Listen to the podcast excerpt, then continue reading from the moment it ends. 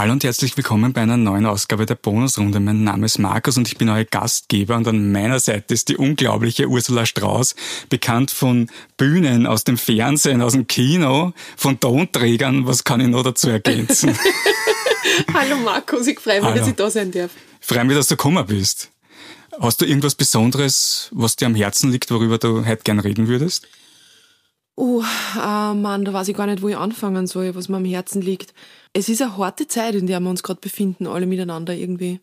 Das beschäftigt mich schon sehr, dass so wahnsinnig viel Unruhen gibt und so viel Kriege und dass so viele Menschen leiden und flüchten müssen und in Angst leben vor der nächsten Bombe und so. Das ist schon, kann man nicht so wegatmen, finde ich. Und ich bin irgendwie ein bisschen irritiert, dass nicht mehr passiert, um diese Welt wieder in Ordnung zu bringen, so. Also nämlich nicht nur äh, also grundsätzlich nämlich in Ordnung zu bringen, dass, dass die nächsten Generationen auch einfach nur ein schönes Dasein da haben auf dieser Kugel. Ich hoffe, dass wir die Menschen aber dann zumindest ein bisschen halt anlenken können von diesen ja. ganzen Trubel, den es da drumherum gibt. Und du fragst dir sicher, wieso Bonusrunde? Ja. Wir haben ein Glücksrad hier stehen, da sind zwei Farben drauf, rot und blau. Und je nachdem, welche Farbe eintritt, wird eine Motivationskarte gezogen ja. oder eine philosophische Frage gestellt. Finde ich super. Bist du bereit fürs erste Mal ich drehen? Bin bereit. Ich bin schon ganz aufgeregt, weil ich finde es super, das zu drehen. Dann bitte. Los geht's. Und wir haben blau, eine philosophische Frage. Philosophische Frage. Sehr schöne Karte. Ähm, mit dem schönen blauen Meer und was steht drauf? Wie sieht dein perfekter Urlaub aus? Mhm. Mein perfekter Urlaub sieht, glaube ich, so aus, dass er mal überhaupt stattfindet. Dann ist er schon mal ziemlich vorn dabei mit perfekt sein, weil irgendwie in den letzten Jahren hat das nicht so geklappt mit Urlaub und mir. Obwohl es stimmt nicht, heuer war ich einmal in Sizilien. Das war wunderschön. Und ähm, ja, wie sieht er aus, der perfekte Urlaub? Meer, Kultur, ähm, gutes Essen, ähm, viel gehen und viel schauen und ähm, das Wichtigste natürlich mein Süßer, der muss dabei sein, weil sonst ist es kein schöner Urlaub. Und was ich auch gerne bald einmal wieder machen würde, ist mit Freunden auf Urlaub fahren. Passend dazu fällt mir gerade ein, was ist dann was, wenn du sagst, dass der Urlaub überhaupt stattfindet, was, was viele Menschen falsch über deinen Beruf denken. Mhm. Was gibt's da? für Dinge eigentlich? Oder ist dir da irgendwas unterkommen? Was viele Menschen falsch über meinen Beruf denken. Ähm, ich glaube, dass die meisten Menschen glauben, dass es sehr viel glamouröser ist, als es ist. Und sehr viel weniger anstrengend, als es ist. Ähm, was man nicht bedenkt, ist, dass man für so, wenn man jetzt beim, beim, beim Genre Film äh, und Fernsehen bleibt, ist es ja so, dass für eine Minute Film mindestens eine Stunde Arbeit benötigt wird. Eine Stunde, eineinhalb je mehr Zeit man natürlich hat für eine Szene, umso, umso angenehmer ist es, umso mehr kann man sich irgendwie reintigern, umso, hat schon auch mit, mit Stressfreiheit zu tun, der Spielvorgang. Aber ansonsten ist der Stresslevel oder der Druck sehr hoch, weil ähm, was in meinem Beruf sehr wohl so ist, ist, dass du egal in welcher Lebenslage oder wie es da gerade geht oder was bei dir privat gerade los ist, du musst immer funktionieren. Und dieses, äh, dieser, dieser Satz, the show must go on, hat eine tiefe und schmerzhafte, trägt eine schmerzhafte Wahrheit in sich, weil ähm, zu Recht das Publikum nicht mitkriegen darf und soll, ähm, ob du mit einer Schwere belastet bist oder so. Das Publikum hat das Recht auf Leichtigkeit und auf äh, Geschichten, die in absoluter Hingabe, Liebe und Perfektion erzählt werden, ja? damit man in so ein Gespräch kommt, in diese Unterhaltung zwischen Bühnenmensch oder Fernsehmensch, äh, Mensch auf der Leinwand äh, und dem Publikum. Und das ist schon nicht so ohne. Also man muss sehr fit sein und versuchen fit zu bleiben und braucht einen klaren Kopf und ja, und dann kommt, was auch noch erschwerend dazu kommt, ist, dass durch die Sichtbarkeit oder durch das, dass die Leute das Gefühl haben, sie kennen die, mm, ist, wird man natürlich sehr schnell zur Projektionsfläche. Und das ist natürlich auch nicht immer angenehm, so. Aber ich muss sagen, ich bin sehr beschenkt und beglückt. Ich habe das große Glück, dass ich, ähm, dass mir sehr viel äh, Respekt und Positives und sehr viel Zuneigung entgegengebracht wird und dafür bin ich sehr dankbar. Gab es einen besonderen Moment, an den du dich erinnern kannst, wenn du jetzt irgendwo in einem bestimmten Land, in einer bestimmten Stadt gedreht hast, um wieder bei dem Urlaubsthema ein bisschen zu bleiben, ja. und wo du doch dann auf irgendwie was äh, die Möglichkeit gehabt hast, dass du dir irgendwas anschaust oder ja. irgendwie, dass das doch irgendwie ein Traum vielleicht von dir war, dass du eine Stadt siehst und das in Verbindung bringen also, konntest? Ähm, ja, also das ist natürlich super, weil durch der, man kommt halt durch den Beruf wirklich an viele Ecken äh, oder in viele Ecken, wo man sonst nicht hinkommen würde oder äh, wo man nicht, also die, die Arbeitsplätze sind so unterschiedlich. Das ist wirklich spannend. Und ich war zum Beispiel letztes Jahr, das ist jetzt eh gerade gesendet worden, haben wir gedreht in Brüssel und in Thailand und in Deutschland. Eine Serie, die heißt Die zweite Welle. Und da geht es um die Tsunami-Katastrophe, ähm, die war, glaube ich, wann war die? 2002 oder so? Das in Thailand, oder? Ja, die, diese riesige Tsunami-Katastrophe, die da im Dezember einmal war. Und wir haben eine Serie über das gemacht und da waren wir eben in Thailand und da durfte ich drei Wochen in Thailand sein und habe dort drei Drehtage gehabt. Das war der Grund, warum ich dort so lang war, war die Corona-Pandemie. Weil ähm, die Produktionsfirma natürlich irgendwie zu Recht gesagt hat, wir brauchen alle Schauspieler vor Ort. Wenn etwas ist beim Einreisen oder wenn man sich irgendwo ansteckt oder so, dass man dann irgendwie verfügbar ist und vor Ort. Und durch diese lange Strecke wurde mir das irgendwie, es war wie ein Geschenk wirklich. Ähm, da, dort mit meinen Kollegen zu sein und dieses tolle Land zu entdecken. Und jetzt vor kurzem, ähm, Brüssel übrigens auch eine tolle Stadt, hat mich auch sehr begeistert, habe ich mir auch sehr viel angeschaut. Aber jetzt, vor, glaube ich, nicht einmal drei Wochen ist es her, haben wir fertig gedreht äh, den ersten äh, Film, den die Pia Hirziger geschrieben hat, wo sie auch Regie führt und mitspielt. Und den haben wir gedreht in, äh, am Erlaufsee und in Italien, in Venedig, am Lido. Und das war zur Zeit der Biennale. Und das war herrlich, weil am Wochenende, das ist einfach, sind einfach zu lange äh, Wegzeiten, als dass man da am Wochenende heimfahren könnte. Und so habe ich mir irrsinnig viele Ausstellungen anschauen können und das war total toll. Und Venedig liebe ich ja sowieso. Wenn du schon so wahnsinnig über deine Arbeit gesprochen hast gerade, ähm, was sind denn deiner Meinung nach die idealen Drehbedingungen, die herrschen an einem Set. Wenn du jetzt von Brüssel redest, von, von Thailand, von Österreich und von Italien, ähm, was, wie, wie, wie, schaut das deiner Meinung nach aus? Wie, wie muss das sein? Wie kannst du da? Ideal ist natürlich, wenn man genug Zeit zur Verfügung hat. Also Zeitdruck ist immer irgendwie so ein bisschen schon auch der Feind von Kreativität. Es funktioniert schon, aber es ist natürlich angenehmer, wenn man nicht ständig die Uhr im Nacken hat und einfach äh, schauen kann, dass man ja, eine Szene sich entwickeln lassen kann und, und auch Beziehungen sich entwickeln lassen kann zwischen den Menschen, die vor der Kamera stehen. Ähm, das ist ein große, das, das ist ein, ein großes Ding, Zeit, dann äh, der Umgang am Set miteinander. Das, also für mich ein ideales Arbeitsklima ist Humor und Liebe und Respekt voreinander und Spaß an der Arbeit haben und wissen, dass man einen privilegierten Beruf machen darf und äh, ähm, der Feind am, am Set, finde ich, ist Eitelkeit und Hoffärtigkeit und Arroganz und, und ja, so eine Form von mh, mm, das alles so unglaublich wichtig nehmen und dadurch irgendwie gar nicht mehr mitkriegen, was eigentlich die Realität ist. So, das finde ich sehr, sehr feindlich am, am kreativen Prozess gegenüber. Weil ich finde, dass das ähm, dass man das machen darf, dass man wirklich Geschichten erzählen darf und sie mit Menschen beschäftigen darf, mit ihrer Psychologie, mit ihren äh, Abgründen, ihren Hoffnungen, Sehnsüchten, Träumen, ihrer Liebe, ihrem Herz, ihren Tränen. Das ist eine sehr schöne und privilegierte Aufgabe. Und ich finde, sie da schlecht benehmen ist irgendwie ungehörig. Also ist Empathie schon eine große und wichtige extrem, Rolle. Für mich extrem. Der Beruf ist für mich Angstfreiheit und Liebe.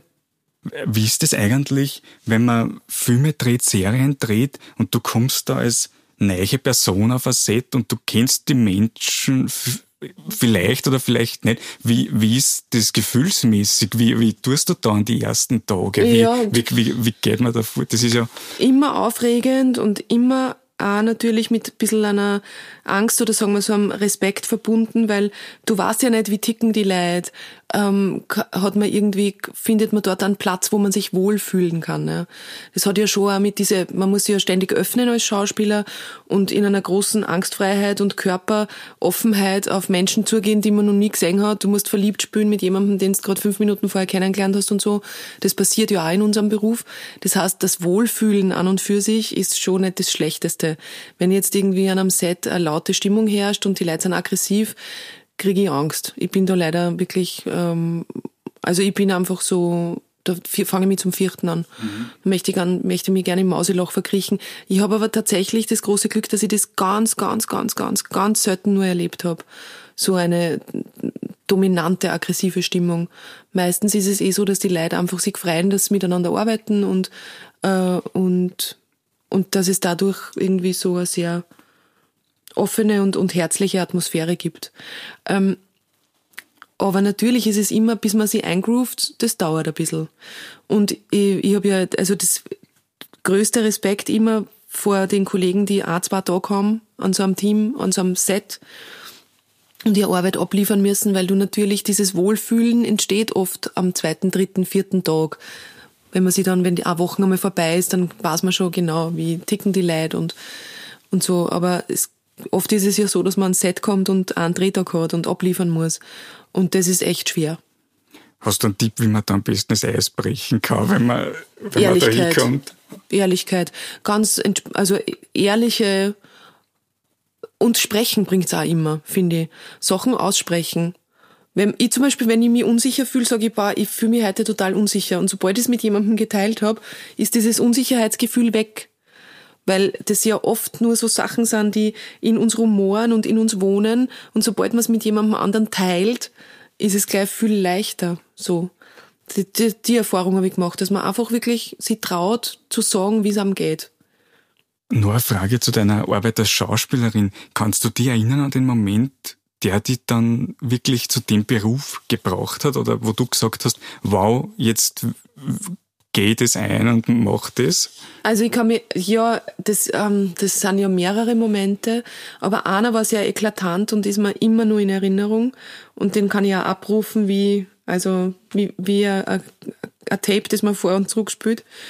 Mm, ich habe bei der Plattform Theatermühle am Land in Melk unter der Leitung von Alexander Hauer die Lady Macbeth spielen dürfen. Ähm, durch einen Zufall, durch meinen Bruder, der den Xandl angeredet hat und gesagt hat, geh, meine kleine Schwester, die möchte so gern Theater spielen und du machst ja da immer und geh, kannst du nicht einmal Blumen über die Bühne tragen oder so.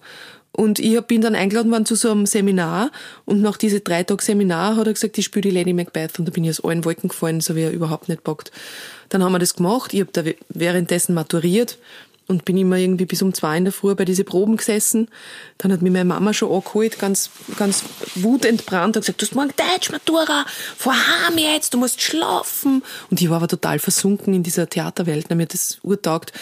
Und dann war Premiere und dieses Gefühl, diese Premiere vor Leid, das erste Mal so, also so, so eine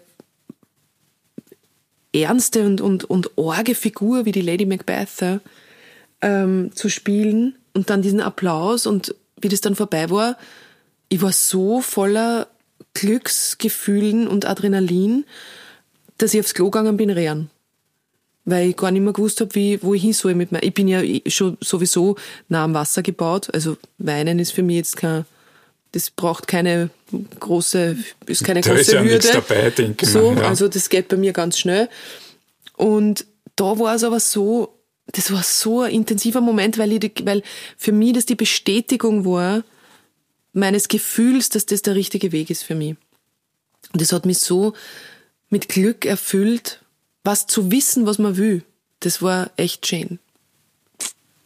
Und du warst dann später öfters so, dass du ja. dieses nachempfunden hast, auch bei anderen Auftritten, die du gehabt hast? Oder wird es dann weniger? Oder wie, wie, also naja, weniger, weniger wird es eigentlich nicht. Es wird auch die Aufregung nicht weniger. Es wird vielleicht, der, man, man hat schon mehr Erfahrung dann gesammelt und kann gewisse Dinge besser einordnen, also kann zum Beispiel auch besser Aufregung einordnen. Mittlerweile glaube ich, die Aufregung vor einem Auftritt ist nicht Aufregung, sondern es ist, weil der Körper sich präpariert für dieses, für diese Höchstkonzentration.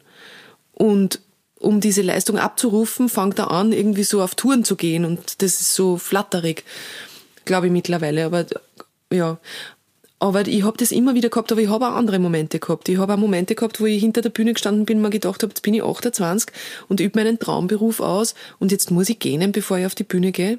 Das kann es jetzt nicht sein. Und das war gut so, dass ich mir das gedacht habe, weil kurz drauf habe ich dann eine Entscheidung getroffen und habe mich verabschiedet und bin halt einen anderen Weg eingeschlagen und das war genau richtig. Vielleicht kommen wir da jetzt eh zu deiner sehr bekannten Rolle Schnell ermittelt. Ja, darf ich, wann darf ich in das Bonusrad? Äh, ja, wir haben ja noch Zeit. Also, so, das ja, ist ja, ich will ja was, also gern, so gern viel von dir wissen. Also, ich hoffe es, du kannst, das kommt auch schon alles noch. Ja, es kann, also ich noch mit drin. Ja, also keine Sorge. Ähm, dazu wollte ich gern äh, fragen, wie du das grundsätzlich einordnest, komplett, ähm, damit jetzt nicht so ich habe schon noch eine inhaltliche Frage dazu, aber dass ja. das, ähm, wie das komplett irgendwie so in der österreichischen Serienlandschaft, auch wenn man so in die Vergangenheit blickt, einordnest, ähm, kannst du das irgendwie, inwiefern sie zum Beispiel Serien verändert haben? Nee, ich glaube, vor, vor 40 Jahren zum Beispiel, oder wenn man sich das jetzt heute auch noch anschauen würde und also ich glaube, eine große Veränderung ist eh tatsächlich mit Schnell ermittelt passiert, zumindest in der österreichischen Serienlandschaft, weil Schnell ermittelt die erste Serie war, die einen roten Faden gehabt hat. Also wo nicht eine Geschichte äh, solitär äh, steht und, und die nächste dann einfach auch wieder irgendwie, also Krimi-Format, meine Familienserien hat es ja eh schon oft genug gegeben, aber die Kombination aus einer Frau erzählen, die in einer Familiensituation steht und diesen Beruf ausübt, äh, war bei uns neu so. Und ähm, das hat, drum glaube ich, hat das auch so gut funktioniert, weil es einfach äh, einen anderen Tiefgang dadurch gekriegt hat. Ne? Weil es ist nicht nur äh, Kommissare lösen Fälle, sondern man kriegt halt auch mit, wer sind diese Menschen, die diese Fälle lösen. Wie geht es denen im Privatleben, wie geht es denen als Mutter, als, als Ehepartnerin, als, äh, als Ex-Partner, als Frau. So, das, das war sicher irgendwie sehr bahnbrechend und hat, glaube ich, auch zu einer großen Veränderung geführt. Und dazu geführt unter anderem, dass Serien, die ja früher verpönter waren, einfach einen ganz anderen, auch äh, inhaltlichen, intellektuellen und künstlerischen Anspruch äh, kriegen durften. Und da, das ist natürlich super.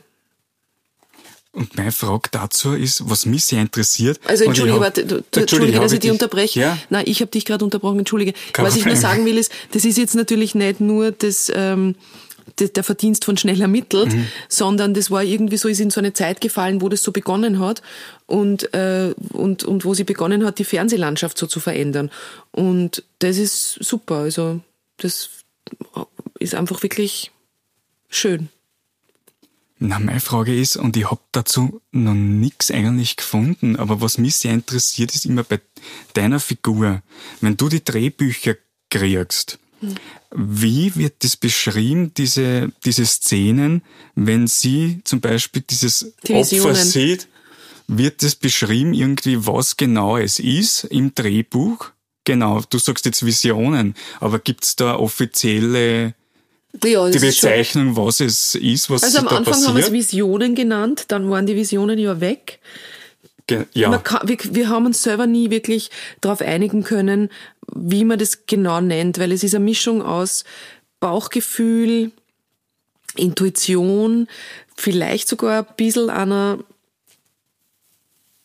ich, ich traue mir das Wort gar nicht aussprechen, aber einer überbordenden, aber sehr funktionierenden Fantasie. Ich lasse jetzt das Wort, äh, na, ich, ich spreche es gar nicht aus. Übersinnlich muss man nicht aussprechen, das Wort. Es hat was, es hat was mit ihrer Fantasie und mit ihrer Intuition zu tun, die halt einfach ähm, wahnsinnig präzise sind. Und dann war das ja weg und jetzt ist es wieder da und jetzt tun wir es gar nicht mehr benennen. Aber natürlich ist beschrieben, was man, was sie sieht. Das schon. Im Drehbuch. Darfst du sagen, Ja, jetzt was es, äh, weil du sagst, es ist nicht mehr Visionen, aber was, wie weißt du, dass es jetzt sowas Das, sehen? das, ist, so? ganz, das, ist, das wird ganz eindeutig. Das liest man, im- also das ist ganz, ganz klar definiert im Drehbuch. Aber ich kann natürlich, also wir haben schon Mitspracherecht, was unsere Figuren betrifft. Das haben wir von Anfang an gehabt und durften wirklich mitarbeiten, was auch ein großer Segen und, und ein großes Geschenk war. Und, äh, und ja, kann, ich kann nur immer wieder Katharina Schenk Danke, tausend Dank sagen, weil die äh, Katharina Schenk ist dafür verantwortlich, dass das überhaupt äh, stattgefunden hat und es war so ihr Serienbaby, würde ich jetzt einmal sagen. Und damit hat sie uns alle sehr beglückt und beschenkt. Ähm, ja, Ursula, es ist soweit. ich darf. Endlich. Roter Motivationskarte. Fantastisch.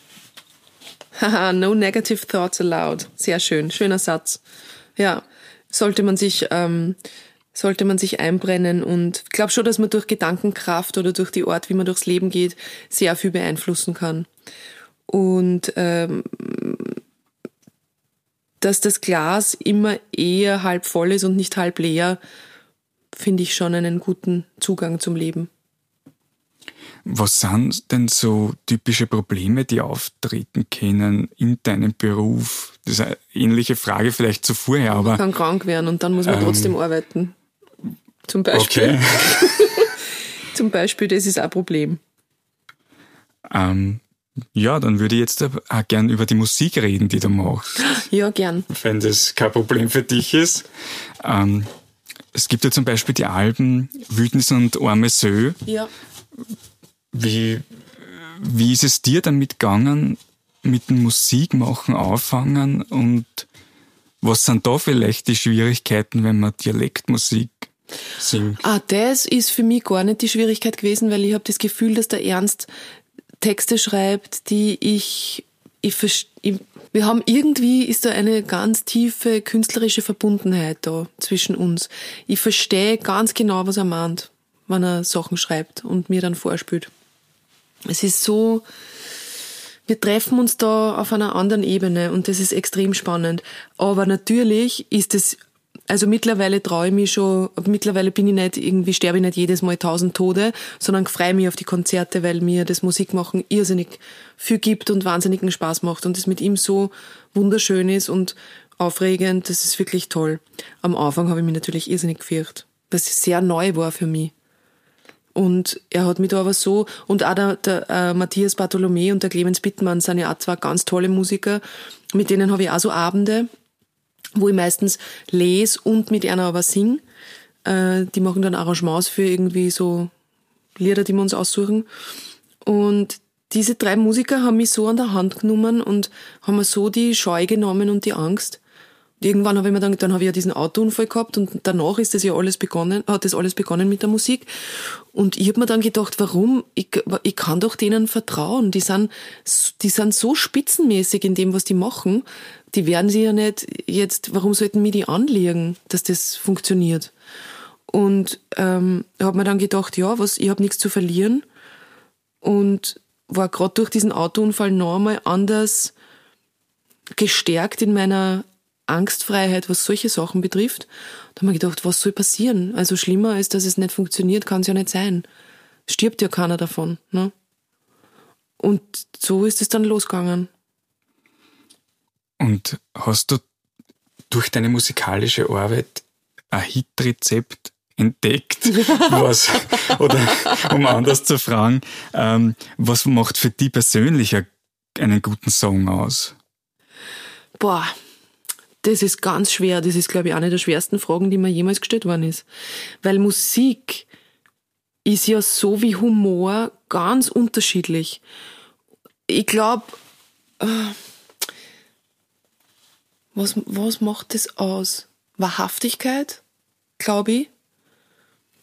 Musikalität natürlich. Also, wenn, ich kann das gar, ich mag auch so viel verschiedene Musikrichtungen, dass es mir ganz schwer fällt, weil da kommen mir jetzt so viele verschiedene Sachen in den Kopf. Da kommt jetzt, fliegt die Cassandra Wilson vorbei, genauso wie der Eminem und also das sind so, ähm, ich glaube, es hat mit mit die Stimme natürlich. Wenn er die Stimme anspricht, ähm, dann, dann ist das schon mal, ist schon mal die halbe Miete, glaube ich. Oder mehr als die halbe, wahrscheinlich ein Dreiviertel. Und ich glaube, es ist genauso wie in jeder Form der Kunst, dass eine Mischung aus Mut, Wahrhaftigkeit und, und Tiefe einfach dann ein gutes Lied ausmacht. Und weil du auch gesagt hast, du hast ein bisschen die Angst gehabt vor dem Musikmachen, was ist dann der Song, den du aufgenommen hast oder performst, wo du dir nie gedacht hast, das werde ich einmal singen? Ich habe mir nie gedacht, dass ich mit der Christina Stürmer bei MTV Unplugged einen Song von ihr im Volkstheater singen werde, zum Beispiel. Das war ja vollkommen absurd. MTV Unplugged, ich meine, das war absurd. Naja, also Aber es ist passiert. Hätte ich mir nie gedacht. Hätte ich mir auch nie gedacht, dass ich mal in der Elbphilharmonie mit dem Ernst Molden äh, drei Lieder singen werde. Habe ich auch gemacht. War, war auch absurd. Total cool. Und, Und wir fahren jetzt wieder hin. Naja, dann ja. kommt's ja gut an. Aber was, was würdest du sagen, ist irgendwie, gibt's ein, gibt's einen Song von die, von die Alben, auf den du am stolzesten bist, zum Beispiel?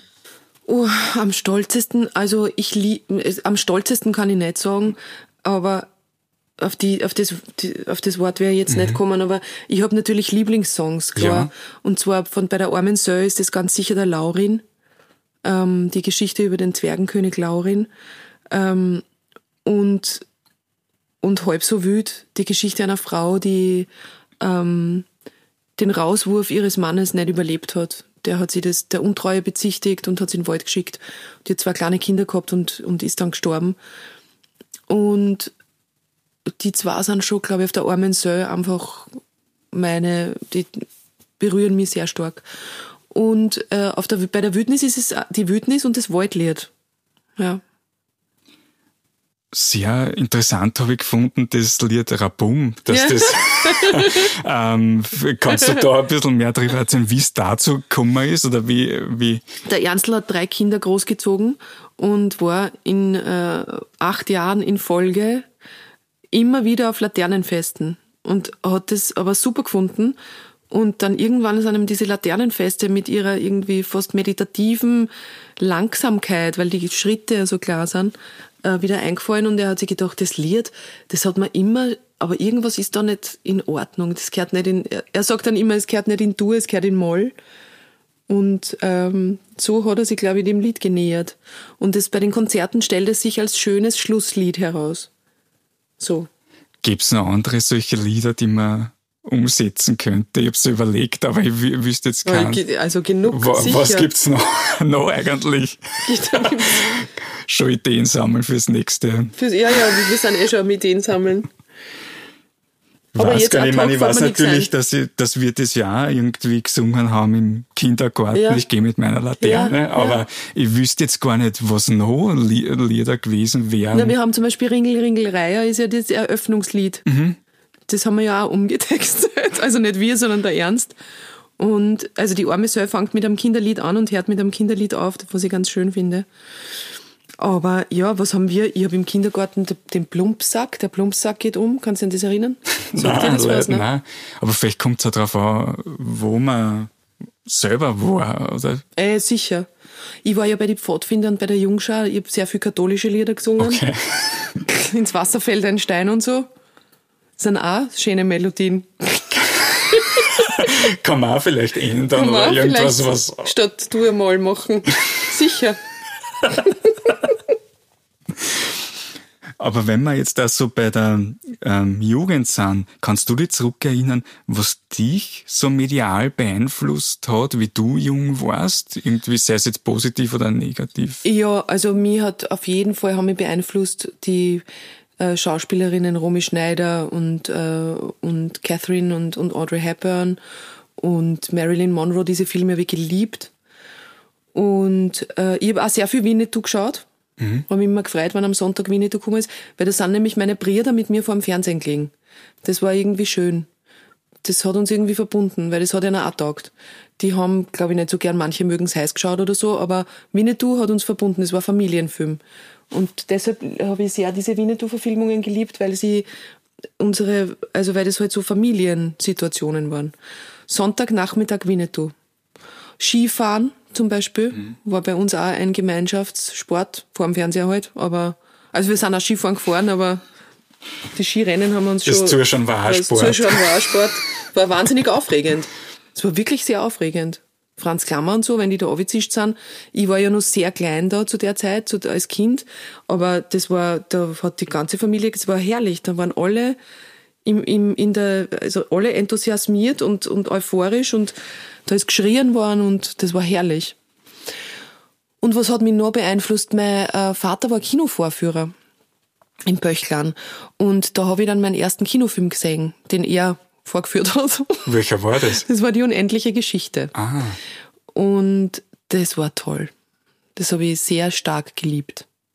Und ich kann mich gar nicht erinnern, ich glaube, ich habe das Buch erst nachher gelesen. Was war wahrscheinlich gar nicht schlecht war, weil dadurch habe ich den Film so neutral angeschaut und da ist mir wenig angegangen. Wenn man natürlich dann das Buch liest, geht einem sehr viel ab, aber ich habe es trotzdem super gefunden. Die kindliche Kaiserin und so, herrlich. Wie geht's dir sonst mit so, wenn du, wenn du Adaptionen ausschaust? Ich weiß nicht, ob du überhaupt so viel Zeit hast, das irgendwie. Ja, das ist, mein, eines meiner ist Hauptprobleme. Das bei dir so? Eines meiner Hauptprobleme ist, dass ich ganz wenig zum Konsumieren komme. Das geht mir auch wirklich ab, muss ich sagen. Wenn man selber auf der Bühne steht und dann, was der dann bleibt so wenig Zeit über für den Alltag und alles ist dann so voll mit Dingen, die man erledigen muss und für die man da sein muss und und ich, das ist wirklich, das fällt mir wirklich richtig. Aber es wird wieder Zeit kommen, wo das Konsumieren äh, leichter fallen wird. So, wenn andere Verantwortlichkeiten wegfallen, dann bleibt ein bisschen mehr Zeit, glaube ich, um das wieder zu genießen, weil es ist schon extrem wichtig. Ich liebe das. Ich liebe ins Theater zu gehen. Ich liebe Konzerte. Ich liebe das Kino. Das, und mir geht das richtig ab, ja. Die Beatles haben, haben mich auch sehr beeinflusst, muss ich mhm. sagen. Ich bin ein großer Beatles-Fan dann geworden, so, weil da hat's im Film, also im Fernsehen hat man dann Yellow Submarine geschaut. Meine Brüder, beide Musiker, also einer ist tatsächlich Musiker geblieben, der andere ist Wissenschaftler, ähm, aber war auch, ist auch sehr musikalisch und die haben in einer Band gespielt miteinander und so. Das war immer total cool. Immer so wichtig gefühlt als kleine Schwester, wenn ich die Instrumente tragen habe dürfen und so, das war herrlich. Haben sie die mitmachen lassen? Ist da ja, schon die musikalische Ader irgendwie so, ja. okay abholen und zuhören und natürlich dann auch, natürlich je älter ich geworden bin, ähm, desto mehr habe ich auch mitgehen dürfen. Das hat mir total taugt. Das war super. War immer ganz geflasht und stolz, weil sie waren beide super einfach. Jedenfalls, ähm, die waren beide Beatles-Fans und dann gab's äh, Yellow Submarine ist dann gespielt worden und so. Das sind so Erinnerungen, da weiß ich nur ganz genau, ähm, dass ich da vor dem Fernseher gesessen bin. Und natürlich das Betthupferl. Das, Amdam das und das Betthupferl. Das habe ich nicht mehr erlebt. Du bist jünger. ja, aber ich meine, da, nur, da kennen wir Geschichten davon, glaube ich. Ja, der Enrico und so, das war super. An das kann ich mich ja. noch erinnern. Oder kannst du dich zum Beispiel auch erinnern an Perrin? Hast du das gesehen? Mm, so eine Comicserie, wo man sich danach gern suizidieren möchte als Kind. Weil es nur traurig nein, und depressiv nein. ist. Das ist ein Wahnsinn. Habe ich nicht verstanden, wieso man das überhaupt ausstrahlt. Perrin. Das muss Müsst ihr mal ausschauen. Oder lieber nicht. Also Oder lieber nicht.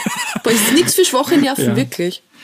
Jetzt gehen alle und schauen, was das ist. Ja. Wahrscheinlich. Furchtbar. Das ist ein Wahnsinn. Eine solche depressive, ein wirklich depressiver Wahnsinn. Ein kleines Mädchen geht alleine durch die Welt, verliert gleich mal das, die erste Folge beginnt gleich mal das damit, damit, dass die Mutter stirbt. Ich meine, das war wahr. Das ist wirklich, als Kind, das war schrecklich. Dann geht die dann ganz allein durch die Welt, weil die Mutter tot ist und sonst hat's niemanden, außer einen kleinen bläden Hund. Nichts gegen Hunde, aber der ist irgendwie halt blöd in der Serie, kann ich mich erinnern. Aber da interessiert mich dann, was da irgendwie der, der Grundgedanke war, wie man, so man das halt Ich versteh's macht auch dann? nicht. Ich Also weiß es woher das, weil die Leute müssen sich irgendwie denkt haben, deswegen wollen wir das machen. Aber um die was Kinder da depressiv zu machen. Ja, ich verstehe es auch nicht. Die, weil die, die geht dann durch die Welt und zieht, die sucht dann ihren Großvater, weil das der einzige verbliebene Verwandte ist, den es hat.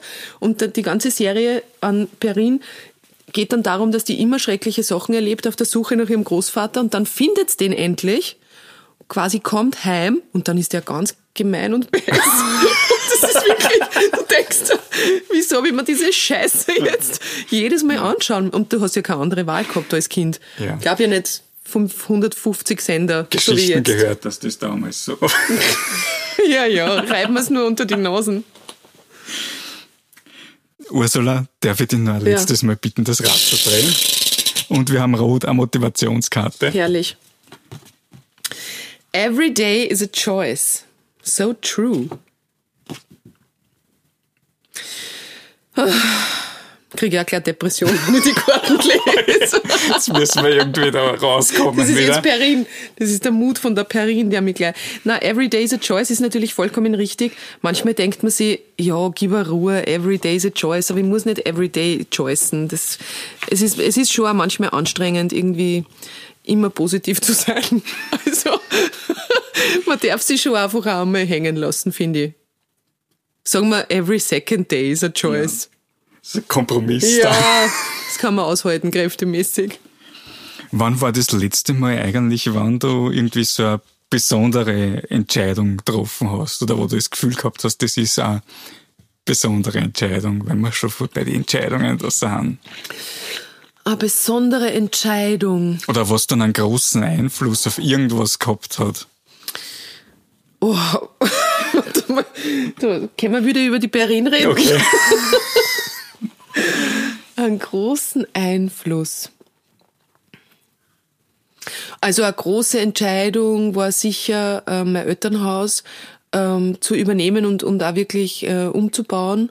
Das hat sehr viel verändert, weil dadurch verbringe ich mehr Zeit am Land.